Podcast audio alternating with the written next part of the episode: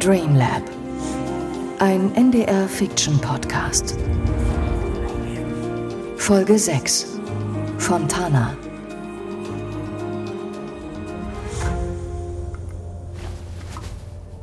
Vater unser, der du bist im Himmel, geheiligt werde dein Name. Dein Reich komme, dein Wille geschehe, wie im Himmel, so auf Erden. Unser tägliches Brot gib uns heute. Glauben Sie, dass uns das hier rausholt? Ich bete für Daniel. Ich glaube nicht, dass er Gebete braucht. Ihren Scheißzynismus können Sie sich sparen. Ihre egoistische Aktion hätte ihn fast umgebracht. Ich habe versucht, ihm zu helfen. Und jetzt sitzen wir in U-Haft und wissen nicht einmal, ob er überhaupt wieder aufgewacht ist. Ich sag Ihnen jetzt was. Ja? Und führe uns. Ich hatte die Gelegenheit, mit ihm zu sprechen. In seinem Traum. Und ich vermute, dass Ihr Verein nicht ganz unschuldig an seinem jetzigen Zustand ist. Was soll das bedeuten? Ja, offenbar ist ihm etwas zugestoßen, was auch mit der Kirche zu tun haben könnte. Wie kommen Sie darauf? Dieses ganze Gerede vom Teufel. Seine Traumwelt ist voll von kirchlichen Symbolen. Und er spricht davon, dass eine Präsenz in ihm gewachsen sei, dass man erfolglos versucht habe, ihm zu helfen. Für mich deutet alles darauf hin, dass Daniel an einer psychischen Erkrankung leidet. Nur scheint ihm stattdessen irgendjemand eingetrichtert zu haben, er sei besessen. Alles Spekulation. Sie wissen nicht, was mit ihm ist, auch jetzt nicht. Ich hätte dem Ganzen niemals zustimmen dürfen. Ich habe sein Unterbewusstsein gesehen. Es war. Was? Was haben Sie gesehen? Es war chaotisch. Da war dieser Gesang in der Kathedrale. Dann die Stimmen im Wind. Ich, ich konnte nicht verstehen, was sie gesagt haben, nur Ja? Was haben Sie gehört? Frau Weiß, Ja? kommen Sie bitte mit. Moment. Wohin wird sie gebracht? Keine Sorge, Herr Mecht. Sie sind der Nächste. So, also fangen wir noch mal von vorne an. Sie waren in diesem, äh, in diesem Traumgerät. Was ist dann passiert? Ich werde nichts weiter dazu sagen, solange Sie mir nicht erklären, weswegen wir hier festgehalten werden. Sie haben durch dieses Traumgerät versucht, mit Daniel Vogt zu sprechen, nicht wahr? Was hat er Ihnen gesagt? Das unterliegt der ärztlichen Schweigepflicht. Also hat er geredet in Ihrem gemeinsamen Traum. Warum interessiert es Sie so sehr, was Daniel Vogt zu sagen hat? Frau Weiß, wir müssen allen Hinweisen nachgehen. Das verstehen Sie doch. Ich gebe Ihnen den Hinweis, dass Herr Vogt Hilfe benötigt und Sie mit Ihrer verdammten Razzia sein Leben gefährdet haben. Ah, Ihre Klinik sagt, sein Zustand hätte sich wieder stabilisiert. Wieso habe ich nie den Bericht der Gerichtsmedizin erhalten? Muss ein Zahlendreher in der Faxnummer gewesen sein. Unsinn! Sie gefährden ein Menschenleben, indem Sie mir diese Informationen vorenthalten. Sie sind selbst ein ziemliches Risiko eingegangen mit Ihrem kleinen Experiment. Wie sind Sie an Selings Gerätschaften gekommen? Die Tochter, nicht wahr? Saskia Seling. Ah, Sie haben zusammen studiert, Sie beide. Was wollen Sie eigentlich von mir, hm? Also ich will mal ganz offen mit Ihnen sprechen. Ohne dieses Ding. Ich bin auf Ihrer Seite, Frau Dr. Weiß. Auch wenn Sie mir das nicht glauben. Na, stimmt, es ist nicht ganz einfach, das zu glauben, wenn Sie mich ohne Anklage einsperren. Das ist zu Ihrem eigenen Schutz. Sie wissen überhaupt nicht, was. Ja, Äh, Herr Behrendt, die Anwältin der Verdächtigen wartet hier draußen auf Sie. Ihre Anwältin. Äh, ja? Ihr Kollege war so nett, mich vorhin kurz telefonieren zu lassen. Ja, das hätten Sie nicht tun sollen, Frau Weiß. Entschuldigen Sie mich einen Moment. Natürlich. Ist er das? Tut mir leid. Sie, sie hat darauf bestanden, dass Sie... Wer sind Sie? Seeling. Guten Tag, Herr Behrendt. Wie ich informiert wurde, sind Sie verantwortlich? Saskia Seeling. Die gefürchtete Mietrechtsanwältin, genau. Die bin ich. Machen wir es kurz, Herr Behrendt. Das hier ist beendet. Was? Diese ganze Nummer hier. Beendet. Sagen Sie Ihren Kollegen, Sie sollen mein Eigentum nach draußen bringen. Dort steht mein Auto. Ihr Eigentum? Die Geräte meiner Mutter. Sie haben keinerlei Grundlage, die Sachen einzubehalten. Hier mein Einspruch gegen die Beschlagnahme. Das können Sie sich alles in Ruhe durchlesen. Ich saß die ganze verdammte Nacht dran. Haben Sie Kinder? Ob ich was? Vergessen Sie es. Und jetzt entlassen Sie meine Mandantin umgehend. Hören Sie, Ihnen ist nicht klar? Nein, Ihnen scheint nicht klar zu sein, dass wir nicht im Wilden Westen leben. Wenn Sie Frau Weiß oder Herrn Mecht vernehmen wollen, schicken Sie gefälligst eine Vorladung. Bülent, Chef? na los. Sie haben die Dame gehört. Okay. Danke.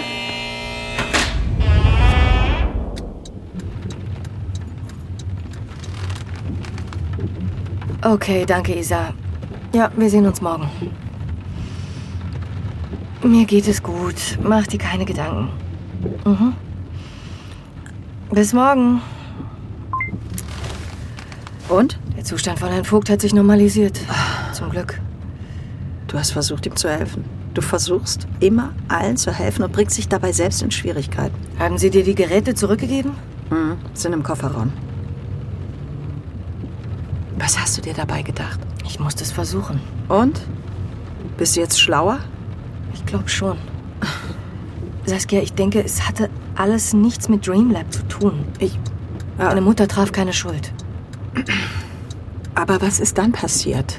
Daniel Vogt. Irgendwas ist mit ihm passiert. Schon bevor er in die Studie eingestiegen ist. Ich hatte ihn fast so weit, dass er es mir erzählt. Moment, und wie passt dieser Priester zu der ganzen Sache, der sofort abgedampft ist, nachdem ich euch da rausgeholt habe? Ja, der ist ein Freund von Vogt. Er wollte mir helfen, Antworten zu finden. Wollte. Ja, ich, ich rechne nicht damit, ihn so schnell wiederzusehen. Warum? Ich habe zu viel von ihm erwartet. Alleine bekomme ich das besser hin. Ah, typisch. Unsere Einzelkämpferin. Ja, ich will ihn nicht in Schwierigkeiten bringen und ich. Ich glaube, er will auch nicht noch mehr in die Sache hineingezogen werden. Du, wenn du mich fragst, ist es dafür schon zu spät. Ja, kann sein. Wir sind da. Bist du sicher, dass ich nicht mit hochkommen soll? Ja, ich komme klar. Weißt du, worüber ich die ganze Zeit nachdenken muss? Nee, worüber? Dieser Kommissar, Behrendt, das kam mir so vor, als wollte er dich einfach eine Weile wegsperren. Und wozu? Um Zeit zu gewinnen vielleicht. Nicht mal einer wie der ist so blöd zu glauben, dass er mit sowas durchkommt. Da steckt irgendwas dahinter. Und was soll das sein? Keine Ahnung. Ruf mich auf jeden Fall an, wenn du Post bekommst. Würde mich nicht wundern, wenn irgendwas vom Gericht kommt die Tage. Danke, Saskia. Für alles.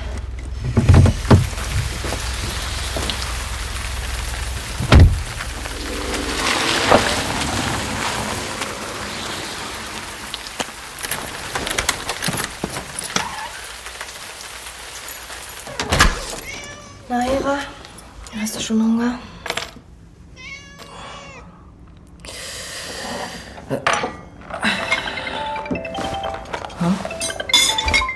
Hallo? Ich bin es, Jakob Mecht. Was wollen Sie? Mich entschuldigen. Es war nicht in Ordnung, Sie einfach stehen zu lassen. Hm, stimmt. Ich bin mit der Situation vielleicht doch etwas überfordert. Ja, das ist in Ordnung. Ich auch. Sie haben da einen wunden Punkt bei mir erwischt, glaube ich. Wegen Ihres Glaubens? Sie können sich vielleicht vorstellen, dass es nicht immer ganz einfach ist damit. In dieser Welt.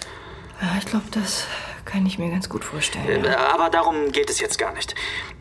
Hören Sie, ich habe hier etwas, das Ihnen, äh, das uns weiterhelfen könnte. Okay.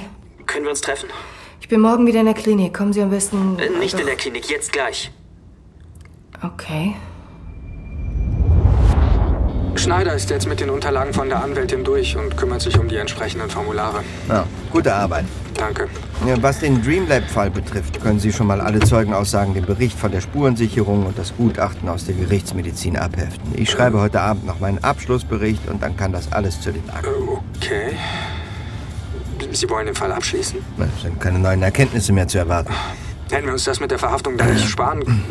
Ich meine, hätte eine Verwarnung nicht auch gereicht? Sie finden also, irgendwelche Privatpersonen sollten während einer laufenden Ermittlung, egal zu welchem Ermittlungsstand, mit Beweismitteln herumhantieren, ja? Nein, nein, das, das habe ich nicht Wie gesagt. bei einem Ich- Tag der offenen Tür. Ach, kommen Sie doch rein. Hier, eine Tatwaffe. Ja, ja, das ist echtes Blut. Los, fassen Sie nur an. Also so habe ich das wirklich nicht gemeint. ja, was haben Sie denn gemeint? Ja, nichts. Ich hatte nur überlegt, ob man sich ein bisschen Papierkram hätte sparen können, das ist alles. Oh, und wenn wir das nächste Mal wichtige Spuren übersehen, weil wir dem Schneider ein bisschen Papierkram sparen wollten, ist das Geheule groß. Ja, ja, Sie haben ja recht. Entschuldigung. Okay, Bülent, ich habe jetzt anderes zu tun, als Ihnen die Basics unserer Abläufe zu erklären. Ja, sicher. Schönen Abend, Chef. Ja, wiederhören.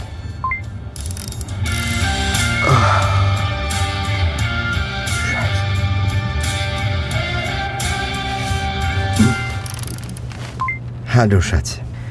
Du bist vorhin nicht rangegangen, deshalb ähm, schicke ich dir kurz eine Sprachnachricht. Tut mir leid, ich weiß, dass du die hast, aber ja, ich habe noch ein bisschen zu tun. Es wird leider wieder spät heute und ich bin unerträglich gerade. Ich, ich weiß, tut mir leid.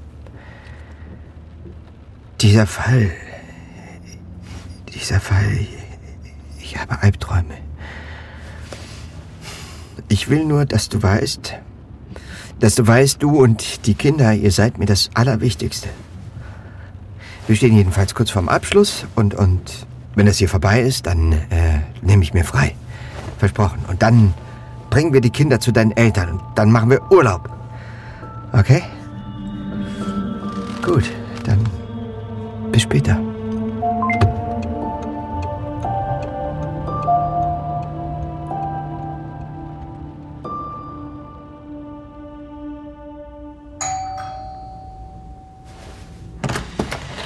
Hallo.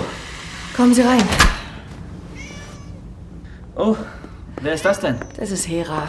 Die ist bei Fremden immer ein bisschen skeptisch. Man sagt ja, Menschen und ihre Haustiere ähneln sich sehr. Sie dürfen aber trotzdem reinkommen. Danke. Setzen Sie sich. Sie haben eine sehr schöne Wohnung. Danke. Also, Sie sagten, Sie hätten noch was herausgefunden? Ach ja, ich hatte etwas im Briefkasten, als ich nach Hause gekommen bin. Sie erinnern sich an das zentrale Kirchenarchiv? Die Anfrage wegen Fontana. So schnell? Digitalisierung. Die Kirche hat Geld. Anscheinend ist irgendein alter Mönch durch eine Festplatte ersetzt worden. Und? Hier, der Auszug. Tatsächlich hat ein gewisser Sergio Fontana zur gleichen Zeit wie Daniel im Kloster San Giusto gelebt. Und Daniel? Also ich meine, Herr Vogt, ist der auch vermerkt? Ja, ich weiß nicht, warum man uns am Telefon angelogen hat. Ich nehme an, weil man etwas zu verbergen hat. Das ist auch nicht alles. Ich habe noch eine zweite Nachricht erhalten. Man hat beschlossen, mich in ein anderes Erzbistum zu versetzen. Versetzen? Wohin? Tamale, Was? Ghana. Ich verstehe es auch nicht. Die Stelle hier habe ich erst vor zwei Jahren angetreten. Und wieso dann die Versetzung? Ich sollte das wahrscheinlich gar nicht laut aussprechen, aber ich bin mir sicher, dass es mit unseren Nachforschungen zu tun hat. Ich glaube, wir sollten diesen Fontana anrufen. Ich habe mir die Nummer über einen alten Kontakt besorgt. In Ordnung. Pronto? Buongiorno, eh, sono Jacob Mecht, un amico dal fratello Aureos. Posso parlarle con il signore Sergio Fontana? Sono io. Sie sind ein Freund von Aureus? Ja, er hat Ihren Namen erwähnt.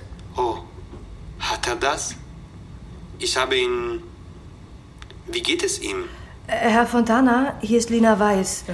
Ich bin Daniel Vogts ähm, Aureus Ärztin. Es geht ihm leider nicht gut. Das. Das tut mir leid zu hören. Ich werde ihn in meine Gebete einschließen. Ja, äh, wir rufen an, weil. Naja, weil wir gehofft hatten, Sie könnten uns vielleicht erzählen, was mit Herrn Vogt geschehen ist. Er hat mir gesagt, es sei etwas vorgefallen damals in Rom. Wissen Sie etwas genaueres darüber? Herr Fontana? Hallo? Sind Sie noch dran? In wessen Auftrag rufen Sie mich an? Ich leite eine psychiatrische Fachklinik. Wir handeln nur im Interesse des Patienten. F- Fratello, wir wollen Bruder Aureus helfen. Niemand wird erfahren, dass Sie mit uns gesprochen haben. Und darauf geben Sie mir Wort, Fratello. Ja, Aureus ist mein Freund. Ich würde nichts tun, was ihm schadet. Ich habe gespürt, dass dieser Tag irgendwann kommen würde. Dass ich über Rom sprechen muss. Sie und Herr Vogt, Aureus, Sie waren mit ihm zusammen in Rom? Sie, Signora. Was ist dort mit ihm geschehen? Wir haben in San Giusto zusammen studiert. Ich wollte Diplomat für den Vatikan werden. Aureus war noch unsicher, wohin sein Weg führen würde. Wir waren. Wir waren sehr enge Freunde. Ich verstehe. Diese Freundschaft wurde also zum Problem. Wir waren vereint in unserer Liebe zum Herrn. Wir konnten uns nicht vorstellen, dass irgendetwas daran falsch sein könnte. Was ist passiert? Wir wurden vor dem Bischof zitiert. Es war ein langes Gespräch. Am Ende wurde gesagt, dass wir nicht schuld sind an unseren sündigen Verhalten. Das ist gut. Sie verstehen nicht.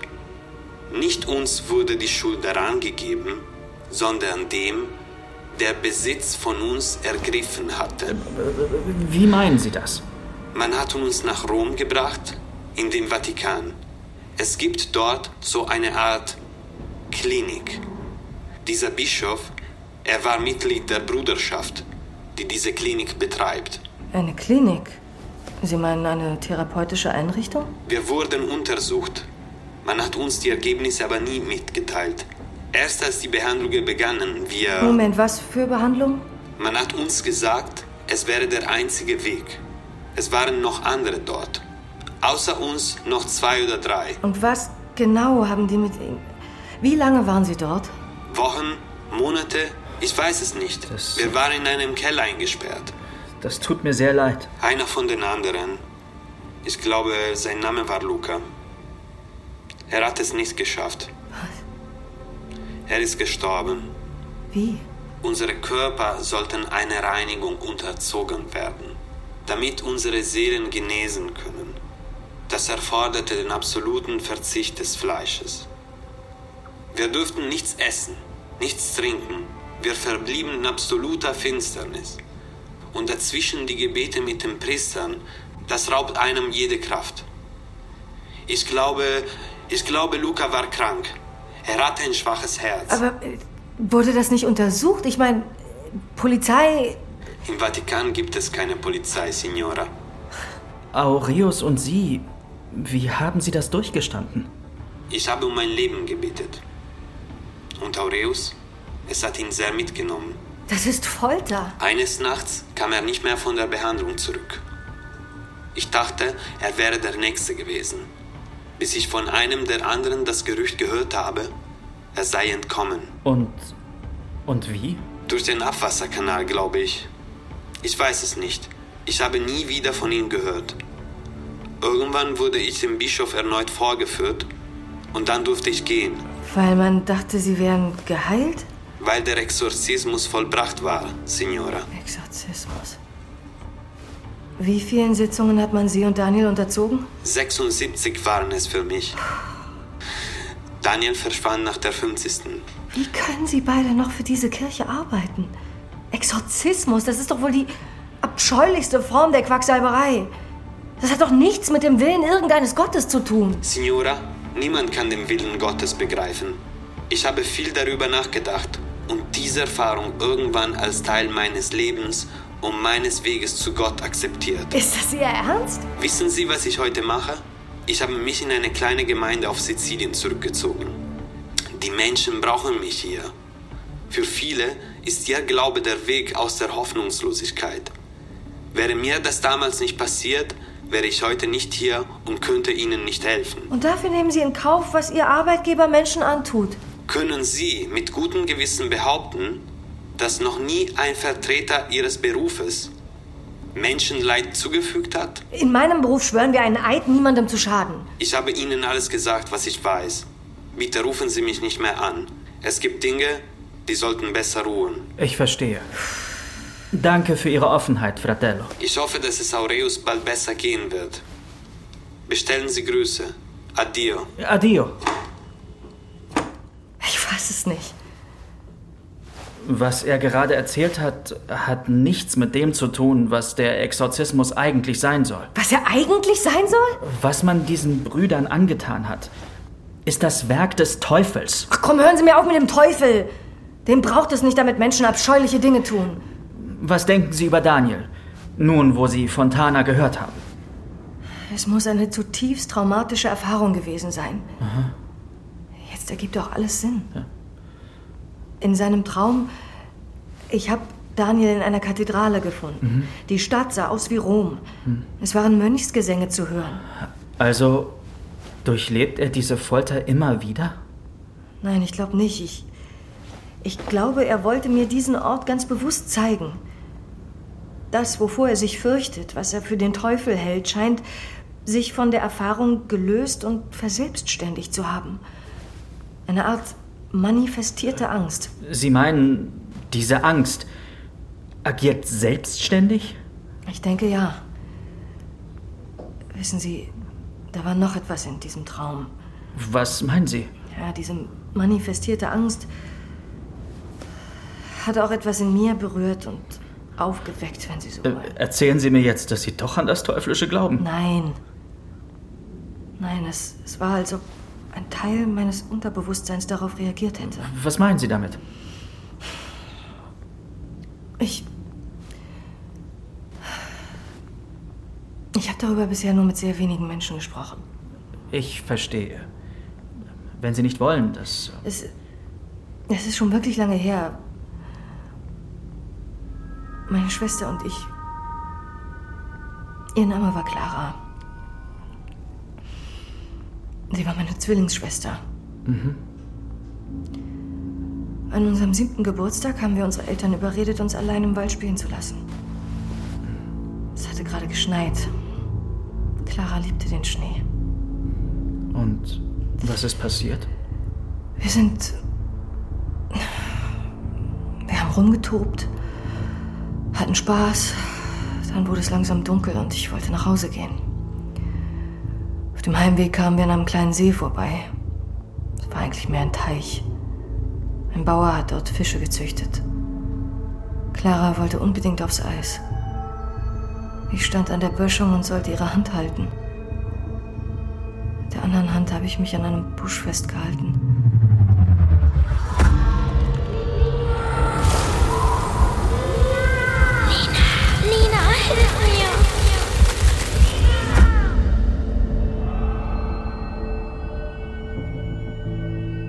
Sie ist eingebrochen. Wie gesagt, es ist lange her.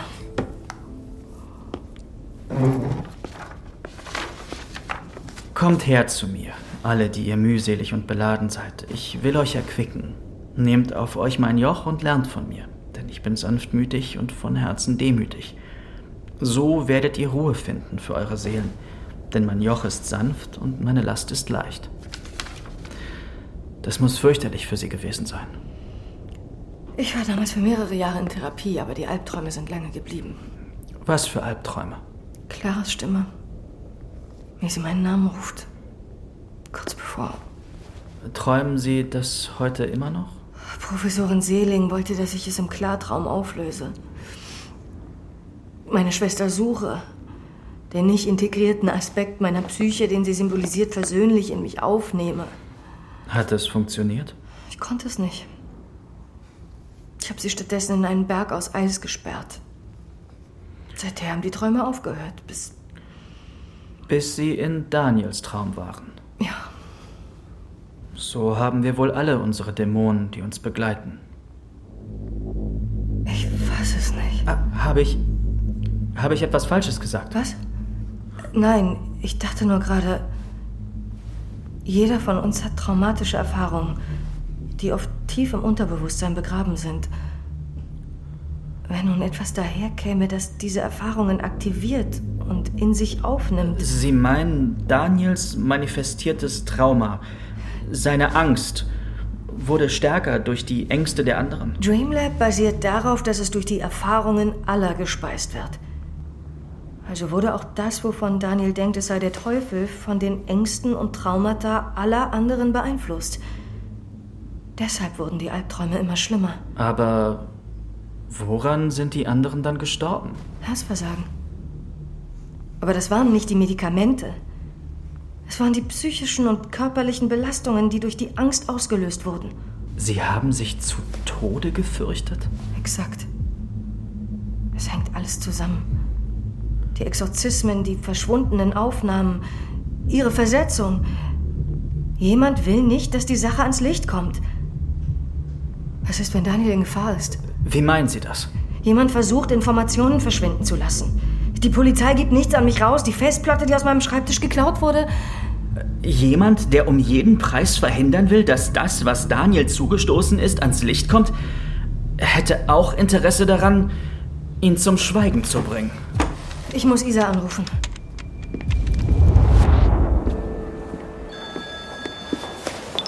Isa, ich bin's. Hallo.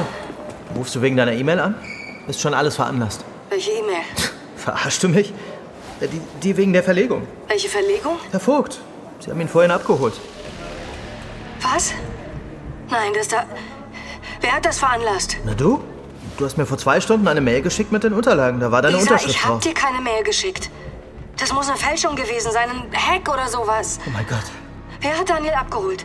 Weißt du, wo er hingebracht wurde? Verdammt, ich, ich wollte dich noch anrufen. Ich, ich Okay, hätte, okay, be beruhige dich.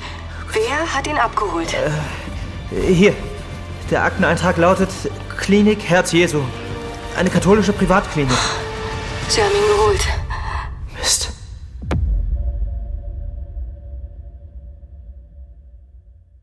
Dreamlab. Ein NDR-Fiction-Podcast. von Rea Schmid und Thomas Kornmeier.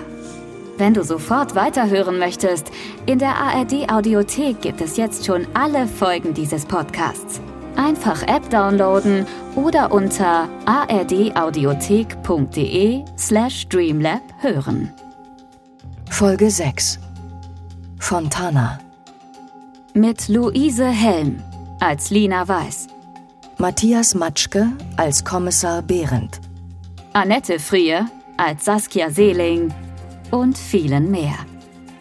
Sounddesign Philipp Wessler, David Braun, Timo Ackermann. Aufnahmeleitung Anne Siegel. Regie Oliver Fersch. Produzenten Stefan Wieduwild und Nikolas Kräuter. Redaktion NDR Michael Becker.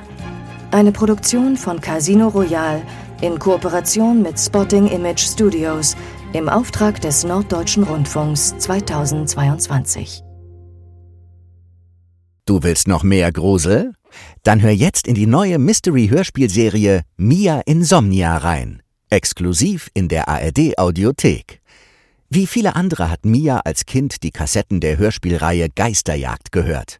Doch als scheinbar einzige Person auf der Welt erinnert sie sich an Insomnia, eine besonders unheimliche Geisterjagdfolge, in der Doppelgänger aus einem Paralleluniversum die Helden der Serie heimsuchen. Alle, auch die Macher der Hörspiele schwören, diese Folge hat nie existiert. Mia begibt sich trotzdem auf die Suche und stößt auf ein Hörspiel, das nicht aus dieser Welt stammt.